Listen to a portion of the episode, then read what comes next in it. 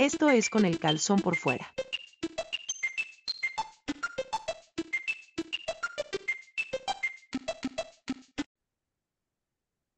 Amigas y amigos, bienvenidos sean a este nuevo capítulo de Con el Calzón por Fuera, transmitiendo directamente, como ya les habíamos dicho, desde las tres ciudades más importantes de la República Mexicana. ¡Te reíste! Yo soy Neto Rivera, desde la Ciudad de México.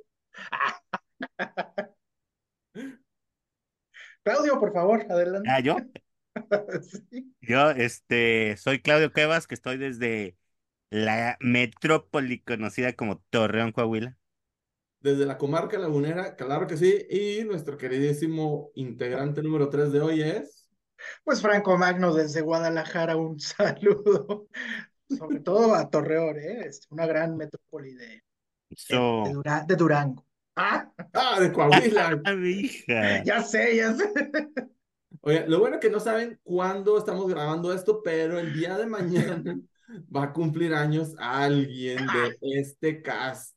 O sea, el Claudio Cuevas cumplió hace 10 días exactamente.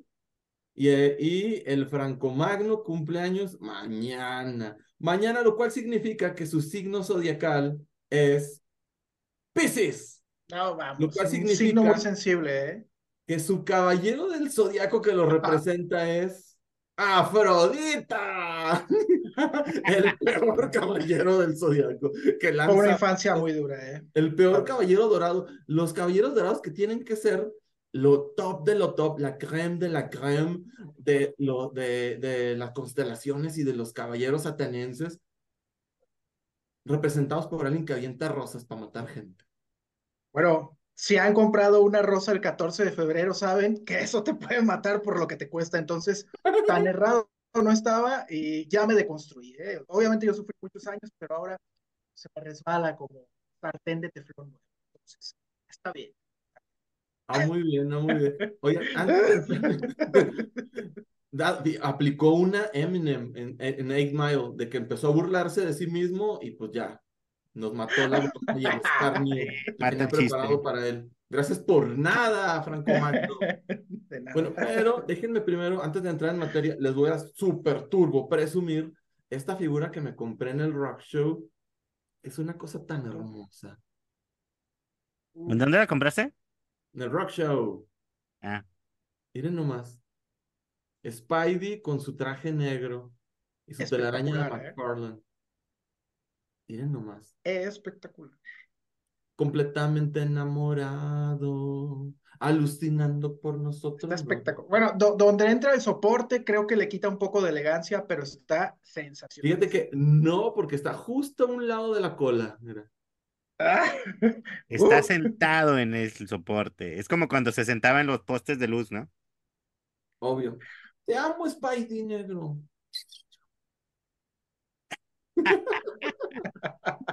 Dice que me ama también. Bueno, y también aquí tengo un link, manquito. Ah, está bueno, está bonito. Está perrísimo. Es el amigo más bonito que he visto. También te amo, Link Manco. Bueno, yo no tengo nada aquí como para. Estaba buscando, pero no. Y no prometo nada, pero e- esta es mi habitación en donde estoy grabando y voy a tratar bien pronto de tener aquí algo ñoño atrás, pues para cuando me toque grabar aquí, se vea pues ñoño como uno. De Pues, perdida, com- sí. de perdida, este, pega ahí tu calendario de, de, ¿cómo se llama? Este, Quaker State o de Mobile Oil, de esos que te regalan Tengo el... algo, tengo algo parecido. taller. Espérense, espérense. Miren, miren. Va, va a poner el de Gloria Trevi, el neto, ¿eh? Ahí les va. Sí, sí, este. Miren, miren, una mi casa que dice para Ernesto con amor Momo. Ah, Ese- sí, es- sí. ese capítulo de Attack of Titan no lo vi, ¿eh? Pero muy bien. Todos quisiéramos verlo. Le- le- mire, para evitar confusión, le estoy sobando su carita, mire, su carita, su carita, su carita. Ese lo vas a pégalo ahí atrás, ándele, con un chicle. Lo pegaría con otra cosa, pero es clasificatorio. Ah, este show. Entonces, no lo mencionaré. Oigan, está. chavos, Ya está toda este, dura esa foto, quién sabe por qué. Oigan, chavos, bueno, esto es con el calzón por fuera. Hablamos de cómics preponderantemente, pero también hablamos de muchas cosas ñoñas que nos apasionan y nos gustan, como son las películas de Marvel. Que seamos sinceros, tiene un buen rato desde Endgame que no ha sacado nada que yo diga, es para esto pago la entrada al cine, por esto lloro como un señor ñoño en el cine de la emoción sí me gustó un poco, me han gustado mucho algunos productos, pero nada que me haya parecido de una relevancia suprema como Endgame. Y ha sacado muchos productos muy malos. Mira, aquí está el Claudio Cosas que ya se durmió. Entonces, pero ya están tomando cartas en el asunto y partiendo con la semana antepasada, ah, ya estás dando datos de cuándo estamos grabando. Bueno, una de estas semanas de febrero eh, lanzan el primer anuncio de relevancia que fue el día del Super Bowl, lanzaron el trailer de Deadpool 3. Ya con sello de Disney diciendo las mismas guarradas de, siempre de las películas de Deadpool, y lo cual nos dejó con un buen sabor de boca y con la esperanza de que vinieran cosas chidas. Después, el 14 de febrero, lanzan el cast de Fantastic Four, el cual a mí, sinceramente, no me convence absolutamente nada, porque en vez de Reed Richards parece Raúl Richards, que es el mejor creador de tacos de los, del, del multiverso, según lo dijo Reed Richards en el número más reciente de Fantastic Four, escrito por Ryan North, que es mi súper favoritísimo. ¿Qué más? Pues no sé. ¿Tienen algo del cast? Yo no, yo nomás he visto quién va a ser el Reed Richard, los demás no sé, no, no supe quién iban a ser. O sea, nadie de los que de, los que yo recuerdo ahorita, obviamente Red Richards, yo creo, a ver, con este actor Pascal, Pedro Pascal. Pedro Pascal, eh, tengo como una opinión ambivalente, ¿no? No creo que sea un mal cast. Creo que también, por lo que habíamos visto en, en la película de Doctor Strange, este, Multiverse, Madness in the Multiverse, o sea, nos había dado Marvel al, al Doctor, al, Rick Richards que queríamos, ¿no? Creo que nos había dado el cast ideal y mucha gente obviamente estaba vuelta loca y veían a John Krasinski como él el actor que nació para el papel, ¿no? Un poco como lo que pasó con Robert Downey Jr. y, el papel de Iron Man. Ahora bien, Pedro Pascal no creo que sea un mal actor, digo, supongo que todos hemos visto lo que hizo en The Last of Us. Yes. Creo que es una buena serie, está muy bien lograda y cuando se hizo además el cast obviamente por ahí también más de uno saltó, porque exactamente por lo mismo que Red Richards, ¿no? No da la edad, no da el tipo, pero se metió y sobre todo se comprometió, hizo, hizo creo que un trabajo muy, muy metido a y muy fiel a lo que tenía el papel. A Joel, sí. A Joel. Eh, ahora bien, yo por ese lado le daría el beneficio al menos de la duda, porque a mí no se me olvida lo que hizo en Wonder Woman 84, que es una vasca de película, y ahí estaba Pedro Pascal, que hizo un villano malo, pero bueno, esa película es mala como que te pegue diarrea con gripa y tos, este, no, es la pesadilla. Entonces, creo que bien dirigido, creo que es un proyecto serio, y, y, obviamente Neto les va a ir comentando más cosas que se, se siguieron anunciando, el cast es una, una parte muy importante, pero creo que Marvel está dando un golpe al timón a las franquicias que tenía, que está sintiendo un gran desgaste también. Digo, después de Ant-Man 3, creo que todos sentimos que esto no daba para más, ¿no? Es como un Chevy sin, sin gasolina ya el USM.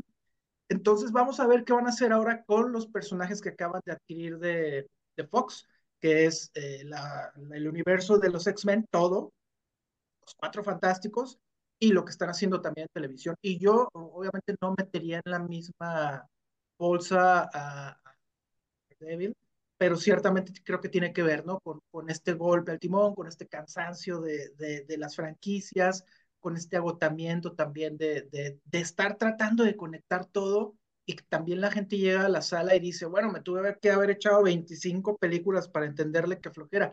Creo que sano entonces.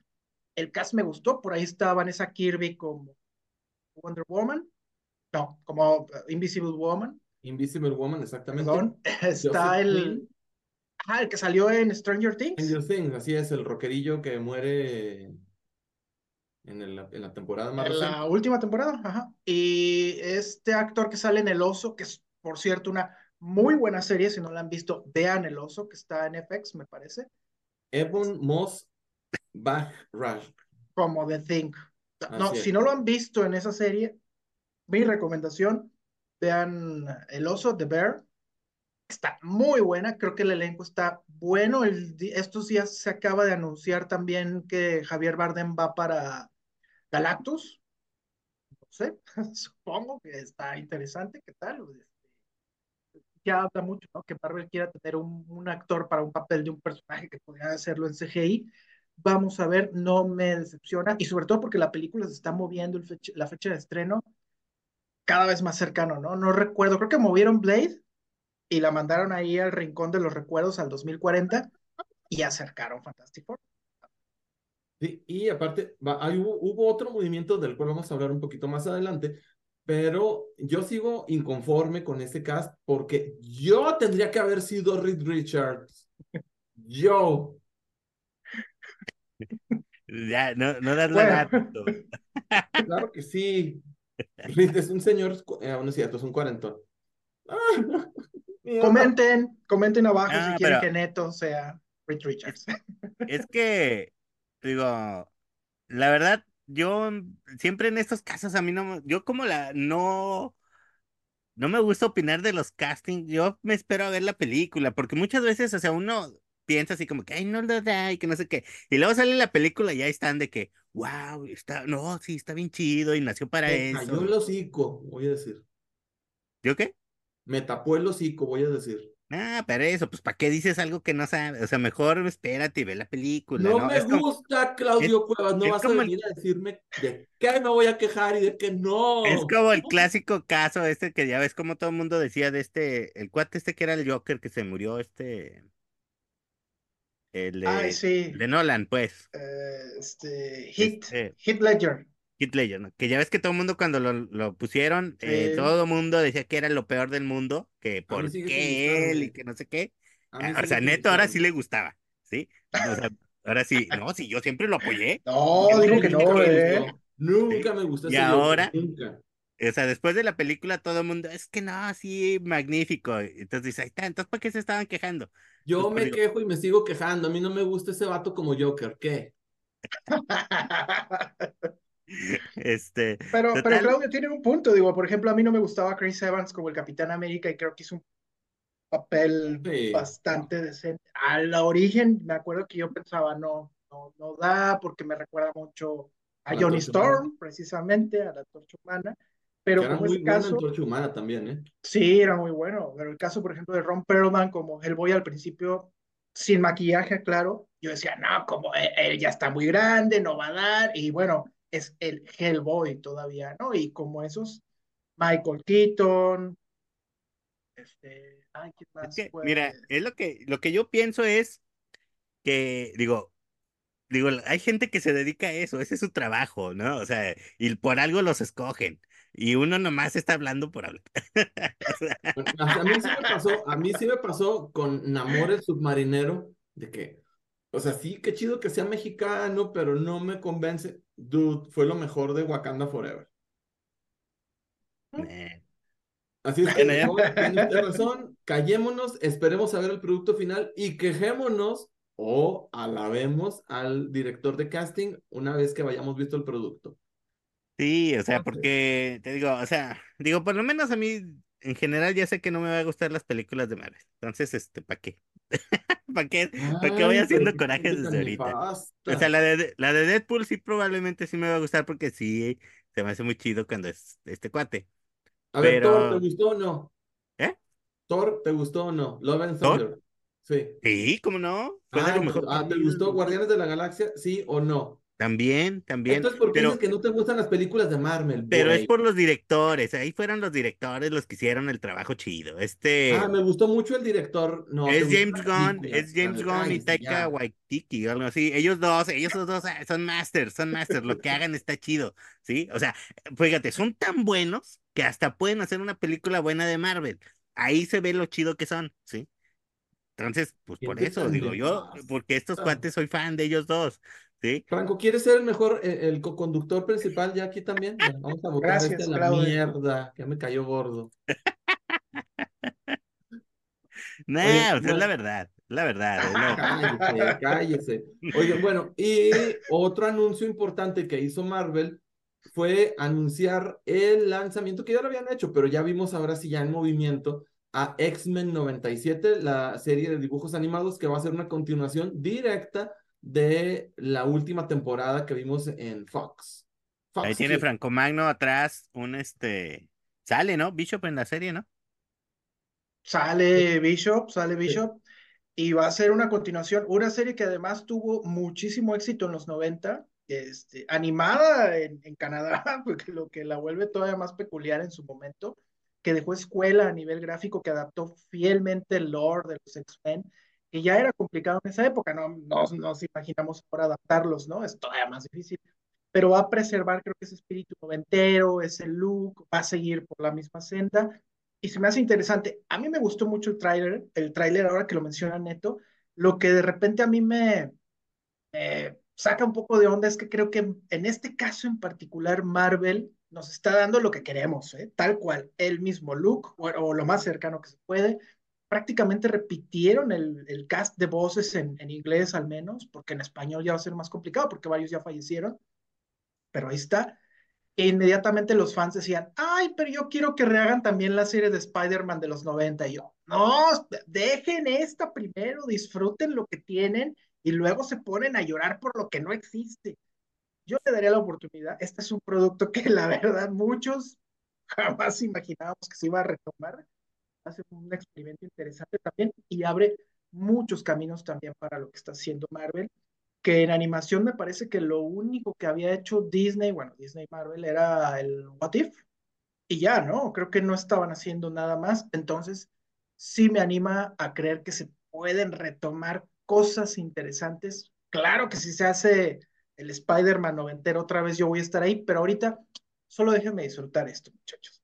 Sí, exacto. Ah. Mira, siento yo que, eh, eh, volviendo al tema de, qué es lo que está haciendo Marvel o qué fue lo que hizo, sacó el What If, que a mí me, me pareció interesante. De los 10 capítulos de la primera temporada, me gustaron 8 y los disfruté mucho. 8, 2 este que qué hueva. Pero bien, ahora sacan la segunda temporada. Yo no he escuchado a nadie que haya estado comentando. Yo no los he visto. Me valen un pepino. Intenté verlos, pero leí en la lista de, los títulos de los capítulos y dije, dude, no me interesa nada de esto. O sea, parece que fue la, la, última tanda de productos sin escritores comprometidos con la industria, o sea, nada más buscando cumplir con su agenda progresista, pero sinceramente no, no dan para mucho, no apetecen. Igual y son productos buenos, pero no me llaman la atención. Y más después de la decepción tremenda que tuve yo viendo Secret Invasion, que fue patética y lo que le sigue. Aburrida, irrelevante, eh, mal escrita, todo mal, todo mal. Entonces, sacan Echo, que igual también a lo mejor fue un buen producto. Lo intenté empezar a verlo, duré 10 minutos, le apagué, bye. ¿Ya salió Echo? Ya. Ah. Creí que, era como un efecto Mandela, o sea, porque hay gente que dice que hay una película de Shang-Chi también. Para que veas. Sí, no, no, no, están pero para el perro. Entonces, hoy donde, no, no, no es cierto, sí, ya, ya vamos a revelar. Hoy que estamos grabando, ya para que sepan cuándo cumpleaños el Franco Magno y le manden un, un, un, regalito. Hoy que estamos grabando, Marvel acaba, a través de, de Hollywood Reporter, acaba de anunciar que le cambiaron ya el nombre a la película de Kang Dynasty, de la dinastía de Kang, ya le cambiaron el nombre. Van a, eso significa que estos anuncios que hemos estado viendo durante el mes de febrero son un mensaje clarísimo de que se dieron cuenta de que la estaban cagando supremamente y seguramente las, las escasas entradas que tuvieron para ver The Marvels, la última película de Marvel, que a mí sí me gustó, se me hizo entretenida y relevante, sí, pero me, se me hizo muy divertida y entretenida. Eh, un giro de timón, dijeron, ¿saben qué?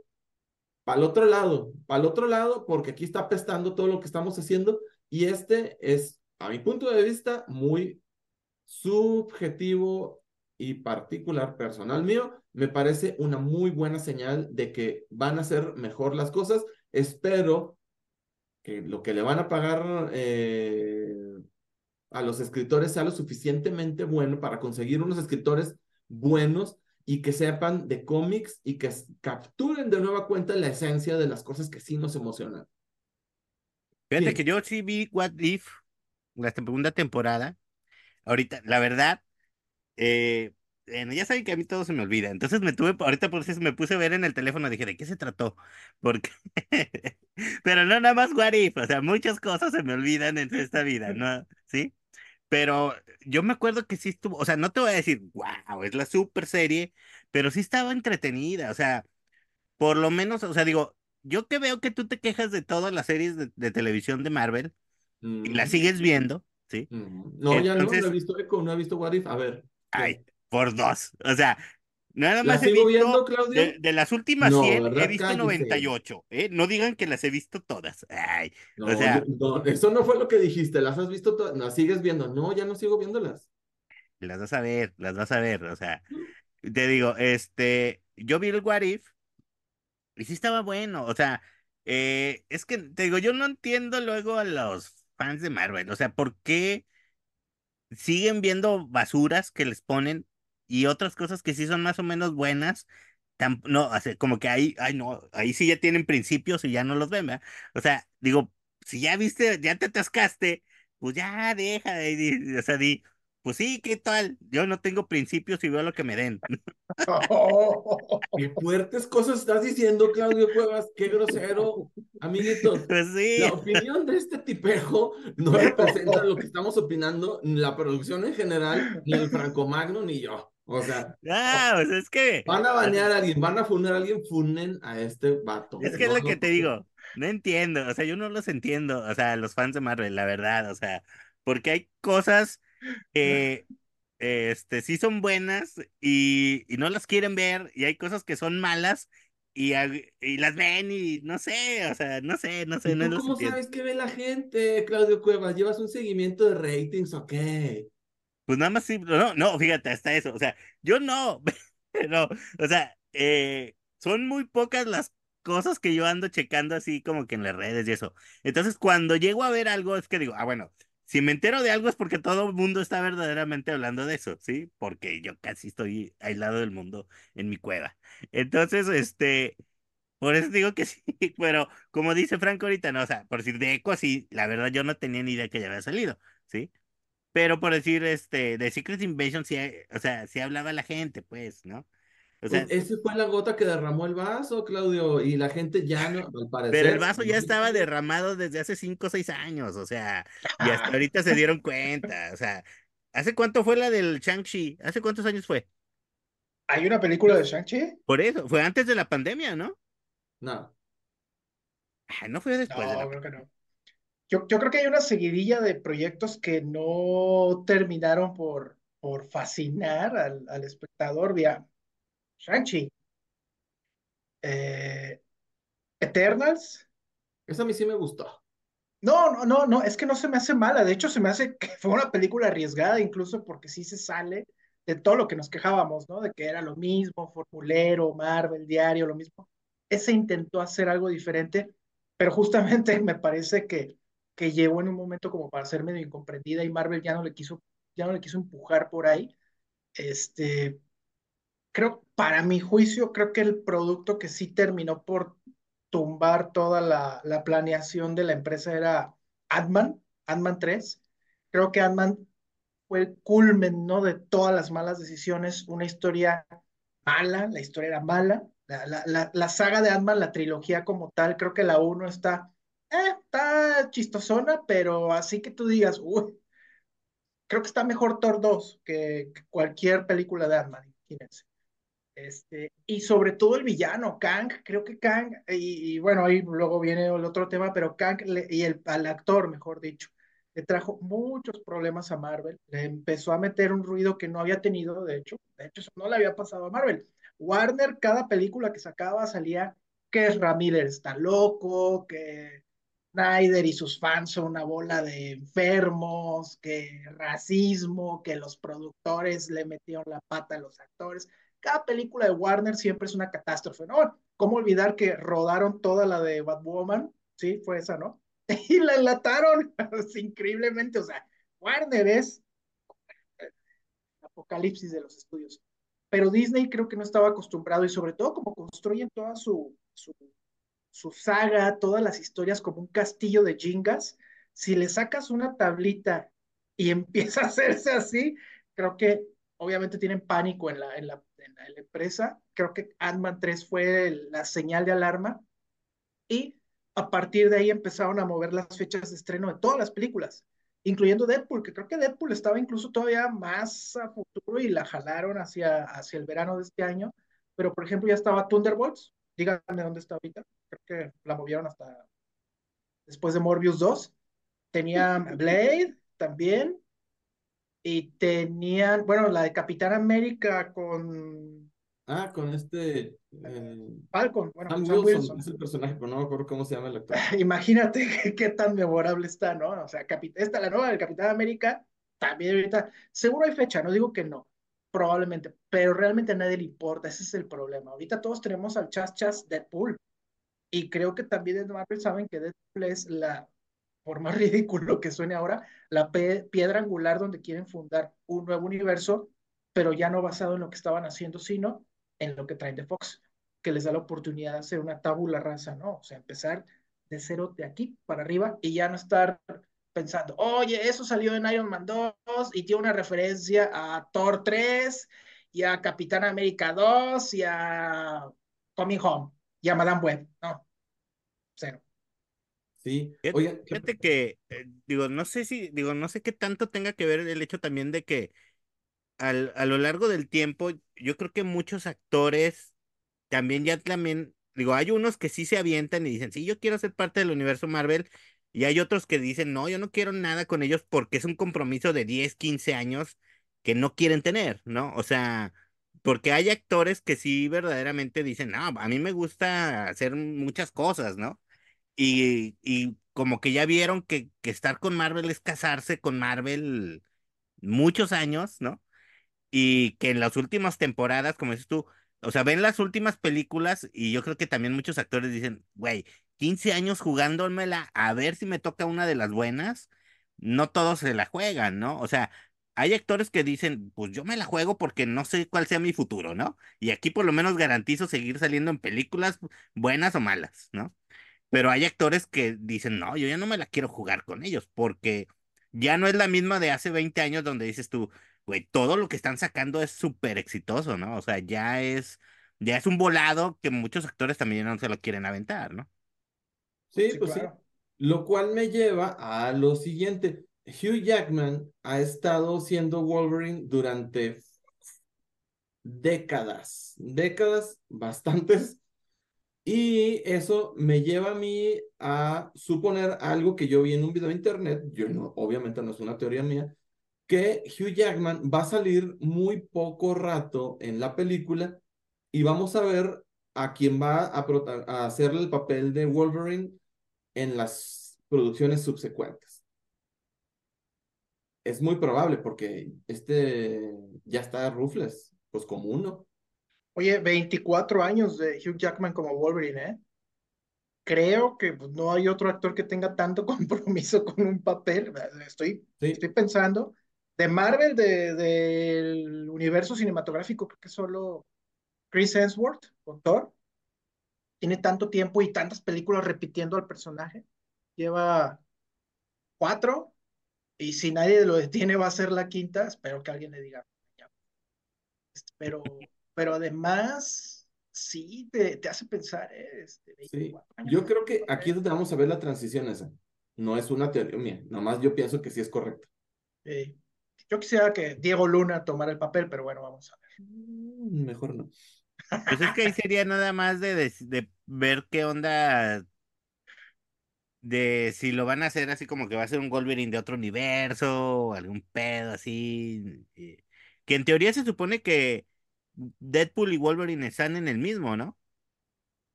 Eh, sí, eran- hay- eh, sí vimos a los hombres X ahí, pero sí, sí están en el mismo universo. Que es el mismo universo, ¿no? Sí. O sea, la teoría que manejas tú, Neto, sería más bien como que van a asomarse al universo Marvel de las películas normales, de las películas de Disney, pues, ¿no?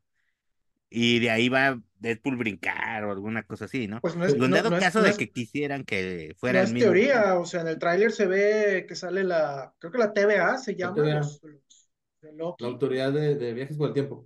y quiere decir que ya están Variaciones en el tiempo. raiciando variaciones. Pues, soy interesante. A mí me gustó el tráiler, ¿eh? Me encantó Me el tráiler, me me reí, me emocioné, de todo. Y es muy buen tráiler porque no te muestran al villano, no te cuentan cuál es la, la, el- la trama en general, pero te deja enganchado. Eso para mí es un muy buen tráiler. Sí, me gustó, me gustó, me gustó. Oigan, pues bueno, pero sigamos con el show. Ahora llegamos a nuestra nada gustada sección, lo que comemos y bebemos los ñoños. Ahora voy a beber un bubble tea. Bubble tea que viene de Taiwán. Déjenme, le- le apago aquí a la luz porque se me está arruinando. Bubble tea que tiene, por supuesto, exceso de calorías y exceso de azúcares. Gracias. Y aparte tiene edulcorantes que no son recomendables para niños, pero como yo no soy un niño, más que en mi alma, me lo voy a beber. A ver. Neto, acércalo, acércalo un poquito más a la, a la pantalla para verlo bien, ¿eh? Ahí, ahí. Ah, mira, ahí me reflejo, ah, Inception. No, está perfecto. Oye, Tiene tiene todo en español. Yo pensé que era de esos que traían así. No, es que tiene una etiqueta aquí que le pusieron en Ah, español. ok. Ah, O sea, Yo pensé, dije, Neto nos está diciendo que es de Taiwán y más bien lo ha comprado ahí en Tepito, en un, ahí en el metro, salió un chavo ahí, lleve, lleve, lleve su lata de bubble tea. Esta le quitas y ahí viene ya. el- Dice nomás mango. Y abajo ice- dice, sandía guayaba. bebida, bebida con 10% manzana, 10% mango, 0.4% té negro con perla sabor mango. ¿Qué pasará? ¿Será una mierda como todo lo que hemos probado hasta el momento? ¿Podrá Pues, Neto no, terminar de hacer el programa después de tomar esa bebida? ¿Tendrá color de pipí como todo lo que bebemos aquí? Ahora lo sabremos. Efectivamente, tiene color de miados de borracho. Como nos- ya vamos a cambiarle, vamos a llamarle nuestra sección de orinoterapia. Huele muy bien, chavos. Huele exageradamente bien. O sea, huele bien chido. Sí huele a mango. Ahí va.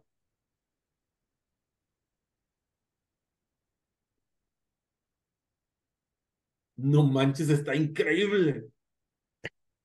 Unfucking believable. Ahora, déjame, le- le tiro para ver si salen las perlas que no las vi. Ahí están ya las perlas, ya llegaron. ¿Cuántas trae? ¿Cuántas trae? Siguen saliendo. Espérese, espérese, espérese. Iré. Ya, ya que sal, ya que puedo.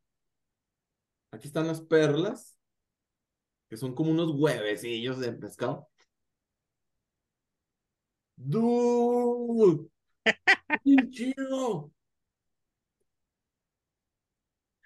O sea, Este se me hace que Neto está 35 exagerando porque como todo lo que hemos probado ha sido un fracaso, ya por lo menos dijo, bueno, voy a fingir que este sí está bueno. No, neta, está bien chido y trae estas perlas que están aquí abajo.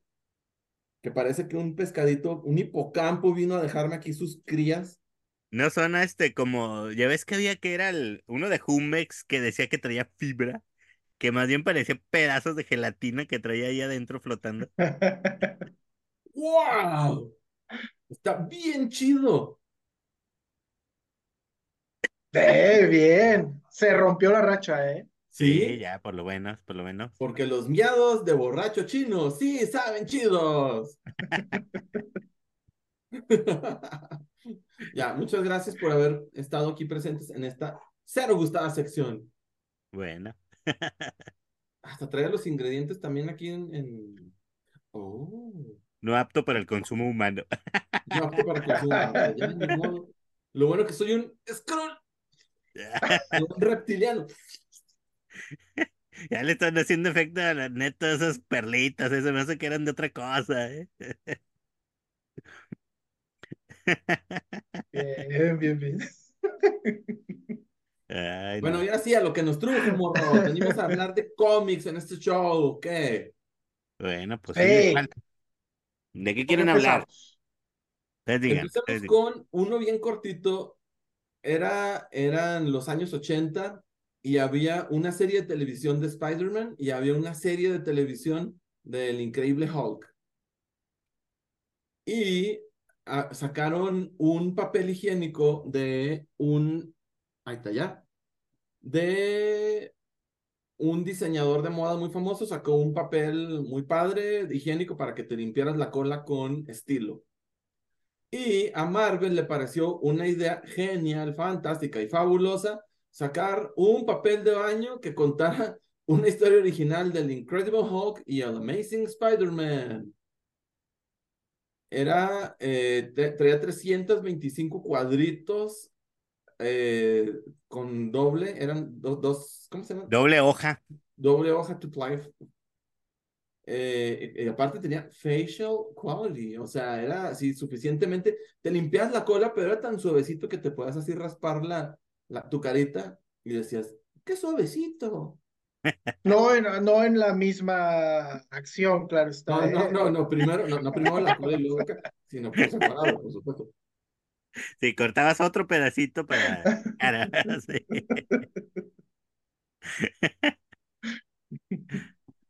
Qué rica está esta mierda. No con la que me limpio para el papel, sino esta que se... Bueno, entonces, chavos, entonces, estábamos en que es una historia, échele más, a ver, por favor, señor Claudio Cobas, aváncele un poquito más. Jim Salicrup y Michael Higgins, Creo que sí. Creo que sí. no sé, es una Esta- historia súper cortita que tú puedes estar en el baño, ya lo habíamos dicho, ya te habías pegado en las rodillas, ya te habías hecho así, ya acá, ya acá, ya acá, para que aflojara el mastique. Y pero mientras que estabas en eso, antes no había celulares como para estar perdiendo el tiempo en el WhatsApp o viendo porno. Entonces, pues la gente o se llevaba una revista o, se, o empezabas a leer las etiquetas de los shampoos. Pues Marvel dijo, pues ya están ahí, pues aquí está un cómic para que lean nuestros cómics y para que vean nuestros shows de televisión.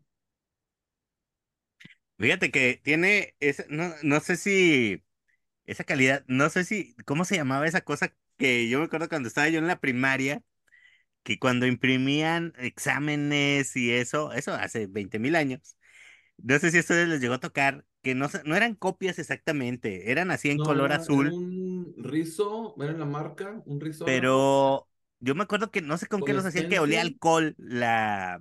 Olía tinta, o sea. No, no, no, olía alcohol, o sea, porque hasta se corría, no era así como que tan fino en la impresión. Y así, ¿qué pedo? ¿Quién sabe con qué hacían esos exámenes? Pero era como una forma de copia. La que dices tú, Neto, ese de, de risográficos, se sigue utilizando ahorita, mucho cómic independiente se, util- se hacen eso. Pero no, este es así como que más este piratón, ¿no? Porque pues el tamaño del, com- del cuadrito de, de papel ese pues no ha cambiado, ¿no? Y está así como que chiquitito y como que batallamos para leerlo. Yo por lo menos batallé para leer esto, ¿no? O sea, así como que no era amigable con la vista. No.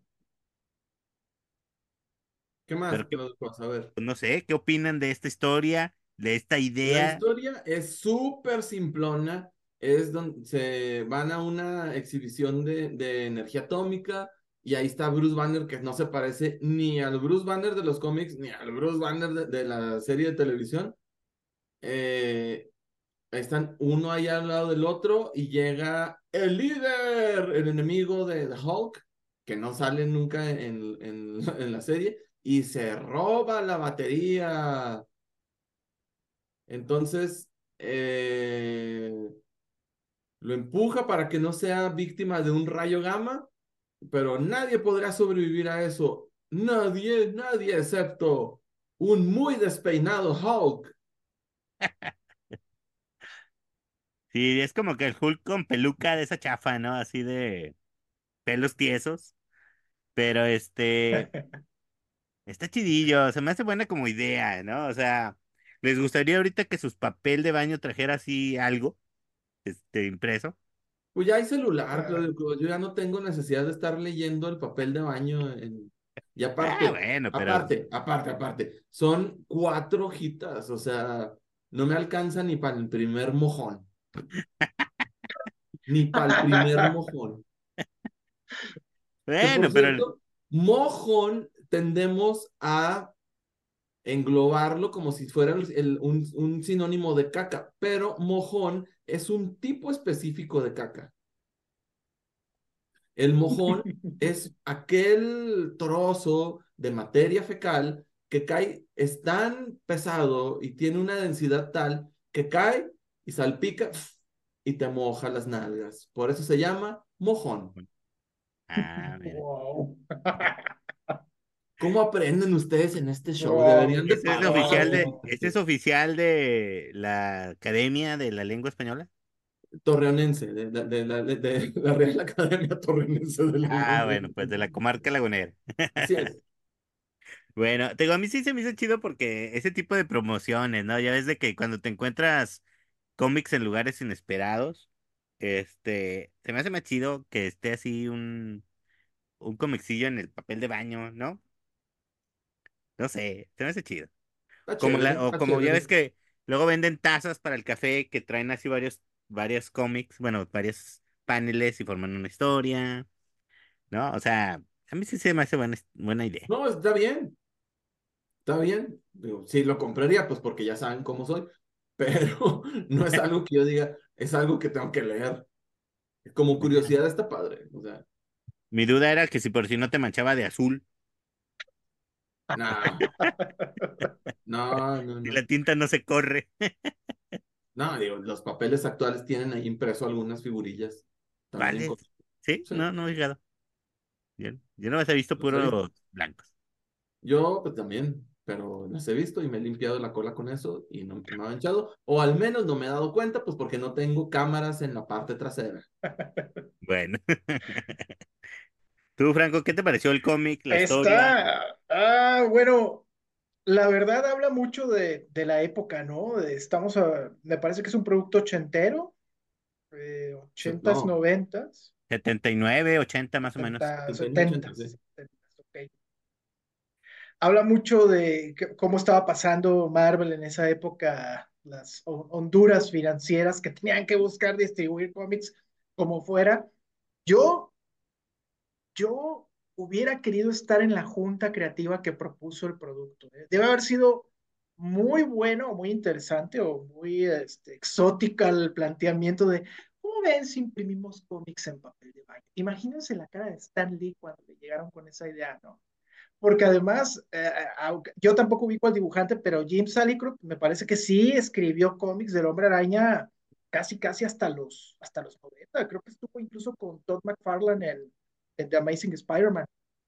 No es, no es, no es, no es un producto malo porque sí tiene un equipo creativo bueno, sí crearon una historia original, porque lo más fácil hubiera sido, no, pues agárrate ahí unos cómics de Stan Lee, de hecho, de las tiras cómicas, imprime los paneles, ¿no? Y ya se acabó el problema, o sea, incluso está más barato. Se ve que sí quebraron, se quebraron un poco el coco para hacer algo, algo especial, está raro, pero también creo que ahora es un producto muy coleccionable, curiosamente, ¿no? En su momento creo que fue, y supongo porque ya no se siguió haciendo, fue un fracaso comercial, asumo, pero hoy en día debe ser algo que un fanático muy acérrimo de Marvel, si ve este papel de baño, lo último que va a hacer es usar. Entonces, yo lo veo curioso, una curiosidad de su tiempo. La... Pero fíjate que si, ve, si lo ves, es de esas cosas que dices tú, bueno, o sea, a lo mejor ahorita en la actualidad no hacen papel de baño, pero también hay, o sea, productos que no tienen nada que ver, ¿no? O sea, como los clásicos ahorita de los tostadores de pan con forma de Arturito y que cuando lo tuestas te dejan ahí la marca de, no sé, de la de Estrella de la Muerte o... El Doctor Spock. Ándale, o sea, que dices tú, ya te venden cualquier clase de basura con el logotipo, ¿no? Digo, pues, o sea, el papel de baño no era así como que una idea tan extraña. No, no, no, no, no, no, yo concuerdo. O sea, estamos hablando de una época que tenían que vender como fuera, no, no eran el- los imperios del streaming y del entretenimiento. Creo que, repito, sí es un producto que dentro de lo que cabe lo dibujaron, lo diseñaron para que fuera incluso legible, porque lo más simple hubiera sido, pues, hace el mono, ¿no? Por cuadrito, ¿no? Y repite 800 veces la cara del hombre araña y ya, y, y ya, finalmente lo que quiere el fan es eso, el personaje. Pero aquí sí es un producto que intentó tener cierta trascendencia, muy raro, la verdad. Es Y como te digo, ahorita como cuando sale, no sé, en los Yomilala, este, las princesas de Disney, ¿no? ándale, Alguna cosa así. O sea, te digo, no hemos cambiado, o sea, se nos hace así como que, ay, qué extraño, pero dices tú, no, ahorita en la actualidad sales, vas a cualquier, vas a, a El Soriana y te encuentras muchos. ¿Qué? productos, muchos productos así, ¿no? Andas Sí, bien nefasto hoy, Claudio Cuevas. Es más, ya vete. Discúlpate y vete de nuestro show. ¿Qué no le dicen así en Soriana? Sí, pero la gente que no le sabe, no andes maleducando. Bueno, yo nomás digo, a mí sí se me hizo chida la idea, se me hace chido que haya cómics en cualquier lado así inesperado, y este, pues bueno, dije hacer como curiosidad, ¿no? Bueno, Entonces, ahora vamos a hablar de, de qué estábamos hablando de Wolverine hace ratito, de esta historia. A ver, Franco, tú que eres el que la está siguiendo puntualmente a Lo olvidé todo. ¿eres fan de Wolverine de la vida o, o, o nomás ahorita? No, sí, sí, sí soy fan. Los últimos años, mira, los últimos años no lo he leído tanto, lo estoy retomando, ¿no? Un poco el, el tracking a partir de toda esta saga de, de los mutantes este, eternos de- que se pueden morir. Y, y me he encontrado con, con esta historia que es el- la, guerra de dientes de sable, ¿no? Sabretooth War. Creo que una de las cosas interesantes de Wolverine es que finalmente es un, uno de los antihéroes mejor logrados de Marvel. Yo creo que incluso mejor que Punisher, por ejemplo, porque finalmente te muestra muchas veces esta dicotomía de, de la violencia y la nobleza, de la heroicidad y a la vez lo irracional que puede llegar a ser este personaje. Y lo han ido construyendo de manera muy suave en los últimos años si mal no recuerdo, a partir de que lo matan, que a diferencia de Miss Marvel sí fue una muerte memorable, debo agregar, eh, han tratado de reconstruir poco a poco al personaje y dotarlo de algo que creo que no tenía antes de esta muerte. Entre comillas, repito, porque finalmente un personaje de cómic rara vez se queda muerto mucho tiempo, ¿no? En este caso, ¿qué le dieron a Wolverine ahora que lo pueda hacer atractivo que no tenía antes? Le una familia. Una, una familia no en el sentido de los X-Men, del equipo, del encañira, eh, de encariñarse con ellos, sino una familia en un sentido mucho más amplio, ¿no? De, de sangre, de, de lazos más profundos. Y Sabretooth War explora precisamente, una vez más, qué pasaría si Wolverine, una vez más, pierde aquello que ama. No se ha terminado, de hecho, por los días que estamos grabando el podcast, debe estar entrando en la fase final, pero lo cierto es que sí nos muestra una vez más que es posible herir a un personaje que has destruido una y otra vez y que lo divertido es reconstruirlo. La verdad, un mérito de Wolverine en cierta manera ha sido tener buenos escritores, no siempre, aclaro, muchas veces, muchas veces ha tenido malos escritores y artistas también de, de a nivel gráfico, pero creo que en esta última etapa ha coincidido por ahí con Jonathan Hickman, ahí con XYZ, ha tenido gente que entiende que es un personaje que no se puede de definir dentro de la categoría del bueno tipo Spider-Man, Capitán América, Iron Man. Es un poco más duro, ¿no? Un poco más laxo en lo moral también, que sí mata, que sí es presa de sus propios demonios de manera constante, pero que al final es capaz de recuperarse. Y lo que están haciendo ahora es ver qué tanto pueden estirar la liga y lo ponen a pelear con quien es su peor pesadilla, que por cierto también a Sabretooth en los últimos años lo han escrito de manera muy interesante, mutante rechazado incluso en el paraíso de los mutantes, a quien no lo quieren, a quien no hayan cómo deshacerse de él y cuya vuelta solo puede significar la pesadilla para Wolverine y para toda la raza mutante que por estos días además está siendo cazada y desmada al máximo. Entonces tenemos esta Sabretooth War, está entretenido, no hemos llegado al fin, repito, me está gustando lo que estoy leyendo, creo que es una historia interesante nuevamente y es un poco recuperar un personaje del que pareciera una y otra vez que ya leímos todo, pero siempre tiene un hilito más que sacarle. Pues muy bien. Hay que aclarar que esto forma parte de una saga que se llama La Caída de X. Ya habíamos visto al principio, cuando entra Jonathan Hickman, hace ya desde 2018, creo, ¿sí? En 2018, eh, hace a los mutantes, así como ya lo dices tú, súper omnipotentes, inmortales, eh, que empezó con The House of X y eh, Power of X. Los poderes de X y la casa de X. Han pasado un montón de años, han pasado muchas cosas.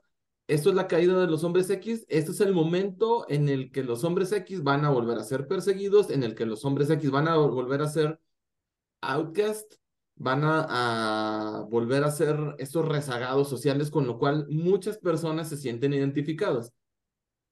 A lo largo de los años, al principio, gente perseguida por su condición racial, gente perseguida por su preferencia sexual o su orientación sexual, era perseguida, rechazada y se sentía identificada este, este segmento de la población con ellos. Entonces, van a volver a este punto, ya está la caída de X, tiene una parte muy interesante que yo pensé, ay, va, ya son inmortales los hombres X, porque matan a muchos personajes, muchos, muchos personajes los matan, y yo, la verdad, dije, eh, lo van a revivir mañana.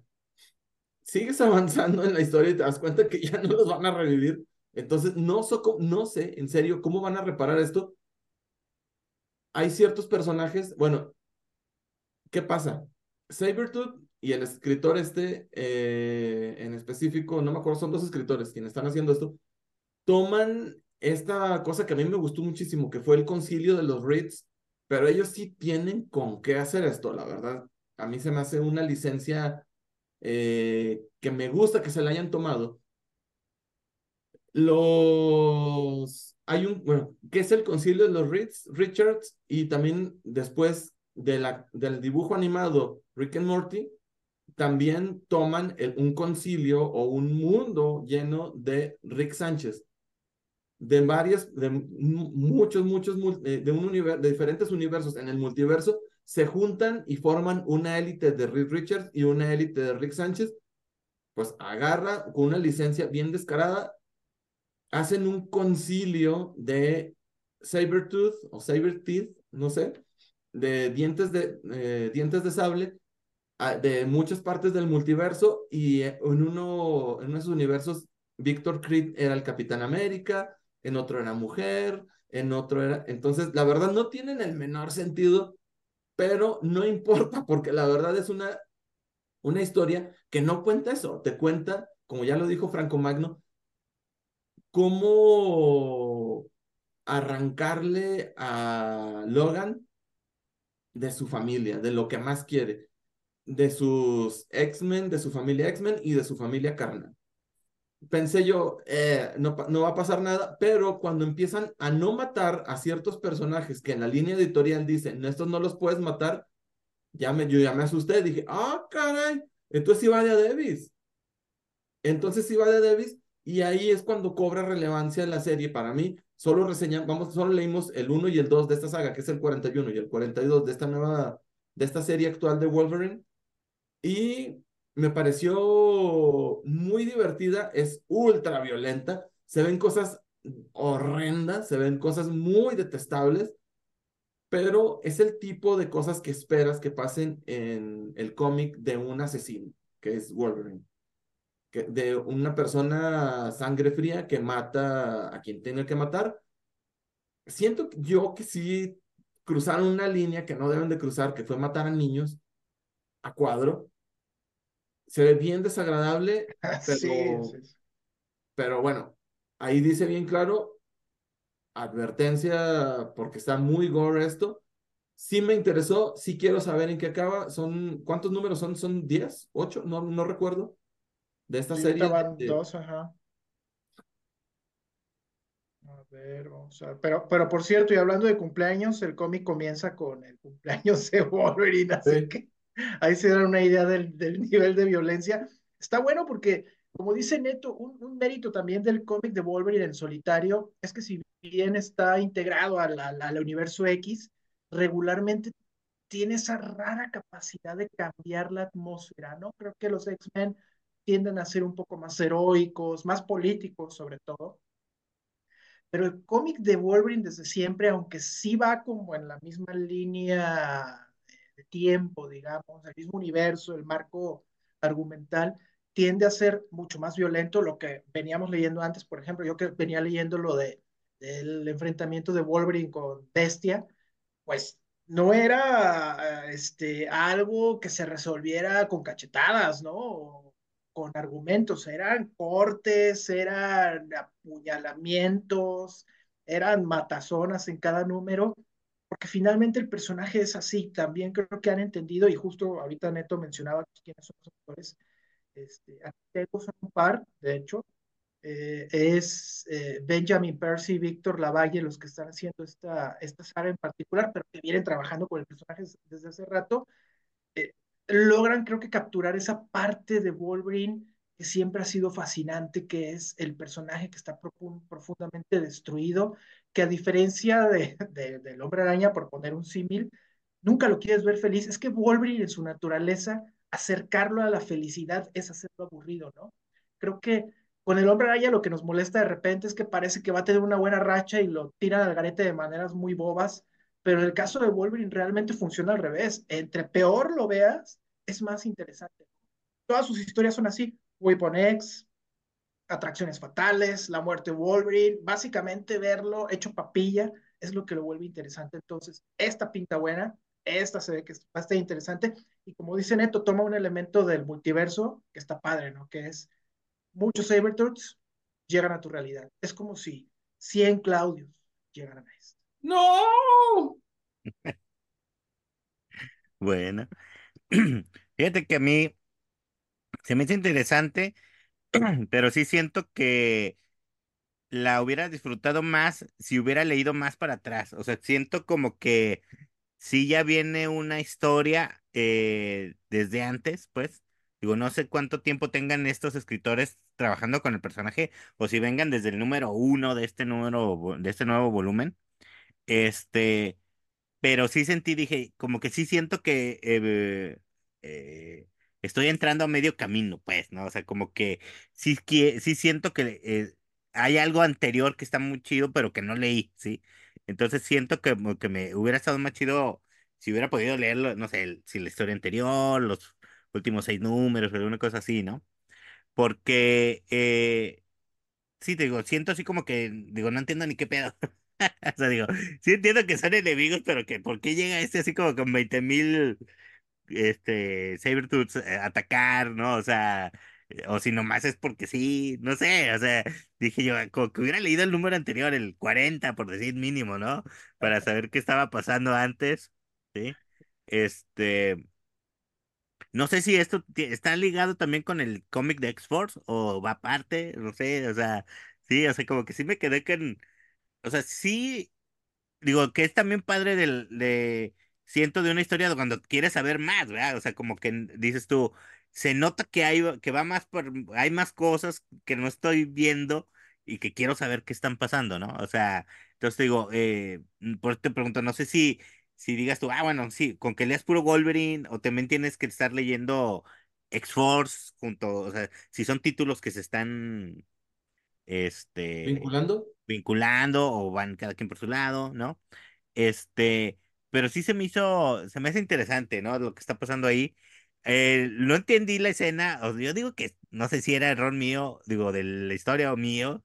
Ya ves que hay una parte donde lo tienen amarrado y, los, y se suelta, pero no, ya no tiene manos ni pies, ¿no? O sea, según yo sí debería tener, ¿no? O sea, no sé, no entendí. Claudio, Claudio es de los que llega a la fiesta a felicitar al novio y son unos 15 años.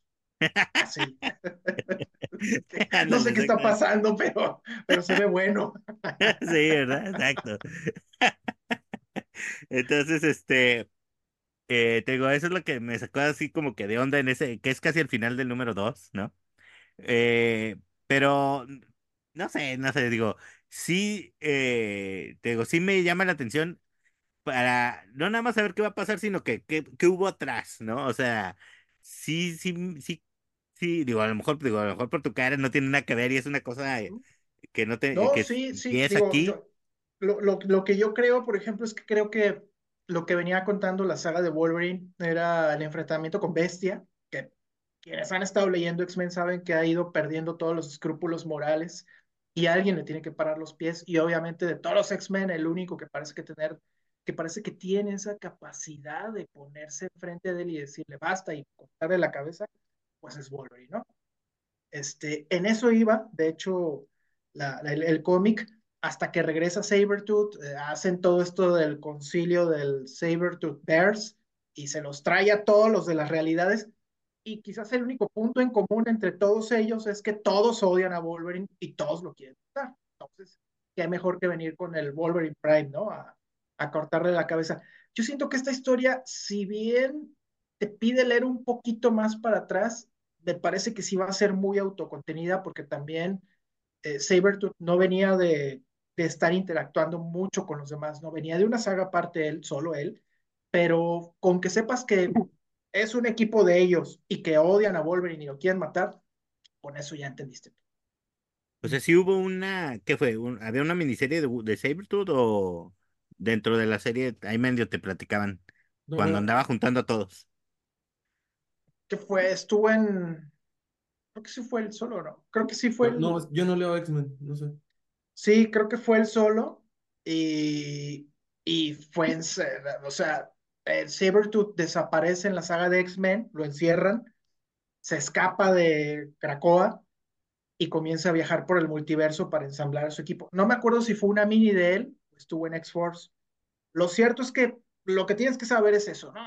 Ensambla a su equipo, odia a Wolverine y lo quiere matar y encontró en distintas realidades a mucha gente como él, bueno, no, no como él, pero sí esencialmente como él, que también quiere hacer lo mismo. ¿no? Entonces, sí creo que va a ser contenida en la medida de lo posible, porque además Wolverine está conectado con X-Men, que se está desarrollando, con X-Force, incluso con Uncanny Avengers, que también anda ahí dando vueltas y mal.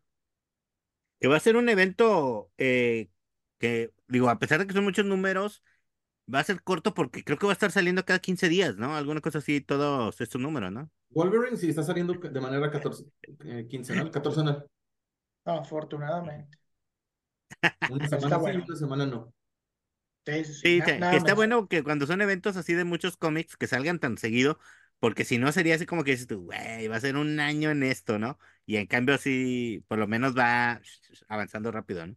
Rapiditos. Viniendo de un universo que controla Jonathan Hickman, se agradece, ¿eh? porque ya saben que Hickman se queda como, como ocupa eh, eh, en casa ajena, o sea, se queda años, entonces va a estar bueno. Ojalá y así sea. Bueno, entonces, Pues bueno, este, yo a este sí le doy un... Es que es divertido, es, me supongo que relevante en algún momento. No le doy el 5 sobre 5 porque no leí todo, pero lo que vi me interesó muchísimo. 4.5, sí, porque es divertido, porque... Básicamente porque es divertido, porque está bien escrito y porque no tiene diálogos innecesarios. muy bien, muy bien. 4.5 calzones ensangrentados. ¿Y tú, Franco? Yo le voy a dar lo mismo porque como dice Neto, es un cómic que tiene mucha moronga, pero falta ver en qué acaba, ¿no? Este, hay que ver si al final la cereza del pastel no termina siendo pues un mojón. Ya lo definió Neto en este capítulo. Bueno, Yo le doy el, yo un 4, un 4 le doy. Este, porque te digo, no, o sea, sí me gusta, pero es que no sé, te digo, siento que a lo mejor faltan cosas, o no sé, digo, por eso digo, me deja con ganas de saber más, pero pues igual y más adelante se van explicando más cosas, ¿no? En los siguientes números. Pero te digo, sí está, sí se me hace interesante. Y yo también de, digo, no te voy a decir que estoy fan de Wolverine, pero sí de repente me dan ganas de leerlo, porque sí se me hace un personaje muy chido, muy interesante, ¿no? O sea, eh, por como lo que tú mencionas, ¿no? De que eh, el güey siempre está sufriendo, ¿no? O sea, sobre todo en estos títulos solos, ¿no? Siempre están, este, sufriendo y este, y es bueno, está chido verlo cómo sale adelante de eso. Está canijo, está canijo, ¿cómo va a salir de esta? La verdad sí está bien difícil. Sí. Pues Bueno, bueno. pues, ¿qué más? ¿Qué más? Y con esto llegamos al final del programa. Siguen sin comentar. Ya no les voy a pedir nada. Ya hagan lo que quieran. No, cómo no, cómo no. Sí, hubo un comentarios ahora. eh, fíjate que nos reencontró Neto. ¿Quién? Coppel. Este, No, no, no, no, eh, no es Coppel, deja busco aquí. FAMSA. Es que cuando teníamos nuestra etapa De solo audio. del, del puro audio, sí, teníamos nuestros fans, ¿eh? Dos, tres fans por ahí. Ah, y nos reencontró eh, uno que se hacía llamar en esa época Nero y Ah, sí, ahora, ¿eh? sí, sí lo recuerdo. Ah, bueno, ahora se hace llamar, no sé, si- yo creo que ese sí es su nombre, Eduardo Rivas. No nos consta. No nos consta, pero por lo menos así firma ahora. Y nos dejó ahí unos mensajes en Instagram y en YouTube que nos encontró por azares del Bien. destino, Qué que le daba chido. mucho gusto de que estábamos aquí nuevamente este, haciendo el programa. Este, reconoció también a Yaya en el, vio el, el que salíamos los tres con Yaya. Y este, pues que ya se suscribió, nos va a seguir nos va a estar comentando. Pues bienvenido de regreso, Nero. ¿O cómo se llama, Nero? Este, Eduardo Rivas. Nero, mejor. Está mejor Nero, ¿eh? Sí, ah, Lalo Rivas, mucho gusto en tenerte aquí de vuelta y espero que, que sigas. Y aparte, miren, legendario Franco Magno de la época de antaño, ahí está, acompañándonos. Lujazo. Fíjate Ni que es, lo tiene. es de, de Mérida. No sé si por eso ya lo busquemos. Este, pero sí me acuerdo también de él que, que firmaba así como Nero. Y te digo, pues ahora que ya nos reencontró, ya tenemos por lo menos, ya por lo menos sabemos que hay dos personas que ven el programa. Sí, es de que ya ahí vamos para arriba. Eso. Eso es todo. Exactamente. No, pues bueno, muchas gracias por haber llegado hasta este punto del programa. Suscríbanse, manita arriba, denle Comenten. like, ya dije, que la campanita, eh, coman frutas y verduras y nos vemos la próxima semana. ¿Quieren decir algo, chavos? No sé. Nada, un saludo a todos los que en, en Twitter pe- pregunté que quiera saludos. Bueno, un saludo a Rubén Galahad, a Golden Sama 45, a Carlos Fiesco y hasta BMB Bishop. No pido saludo a él, pero bueno, yo le mando un saludo. Eso. Y entonces, te. este, pues de aquí nos vamos a festejar. No Vámonos, sé, ¿no? ¿qué va a haber? Vamos al Ángel. Digo, tú a la Minerva y tú a dónde? A- al, ¿Dónde? No sé. Al Torreón Amarillo, ese que está ahí al raro. Torreón Amarillo, a la puerta del Torreón. al Soriana, ¿no? La Soriana. Que por cierto, la Soriana original ya la cerraron. Ahora es una Oh. farmacia Medex. Ah. Pero, este, no, pues igual a la, a la Soriana Fundadores. Ahí me iré. Bueno, ánimo. Voy a, ¿sabes qué? Voy a ir a vandalizar todos los anuncios de Soriana y les voy a poner el Soriana. Aquí estuvo el Soriana. pues es que es el Soriana, ¿no? No veo la banda. Bueno, en fin, ya está. El delito, ¿eh? Ya lo confesó. Chan, charan. Ay, no. Bueno, vamos a poner ahí la dirección de Franco para que le manden sus, sus regalos. Sí, por regalo. Feliz cumpleaños, amigo Franco. Exactamente. Un abrazo, una felicitación. Y ahí Neto te va a estar mandando tu pastel. No ¿De un qué- mojito. Gracias. ¿De, de qué sabor te gustan? ¿De qué sabor te gustan? Bueno, el, del de su bebida se ve interesante, pero ya con que llegue uno de chocolate, no me quedo. Muy bien. Ándele pues. Pues nos estamos viendo. Muchas gracias, chavos. Gracias a ustedes. Gracias a ustedes, público conocedor. Chavas y chavos, muchas gracias. Nos vemos la próxima semana.